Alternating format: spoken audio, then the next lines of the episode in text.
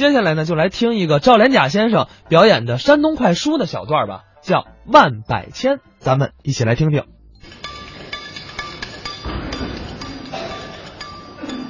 咱说的是大老张学文化，老师耐心地教给他。这个老师说：“啊，学文化先学简单的，开始学不能够太复杂。这个一字儿就写一笔，二呢就是写两画。”这个老张想了一字写一笔，是二字写两画，没问题。这个三字准是画三下了。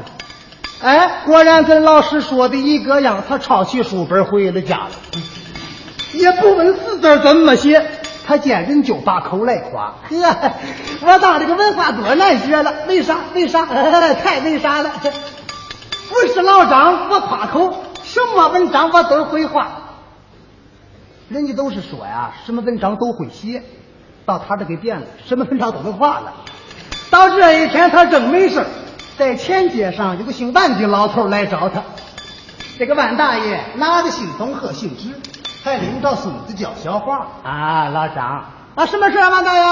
哎，请你给我儿子写封信。行行行行行行，哎，让我的儿子回趟家。可以可以可以。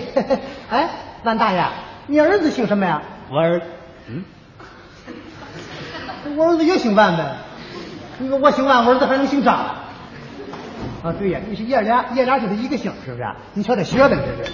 哎，他叫什么名字？哎，他叫万百千呐。哦，万百。老张想这回还麻烦了，这回你。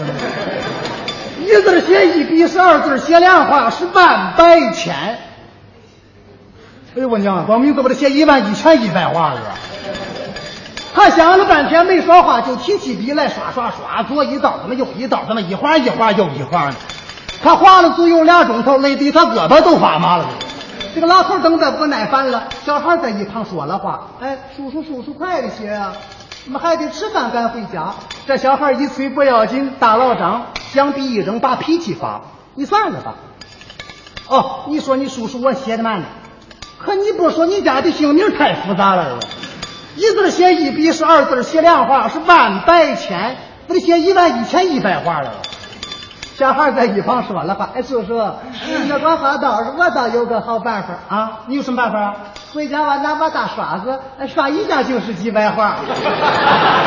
哎，老头就说：对对对，小花啊，回家再烧把扫帚来，咱爷俩帮他一块刷吧这。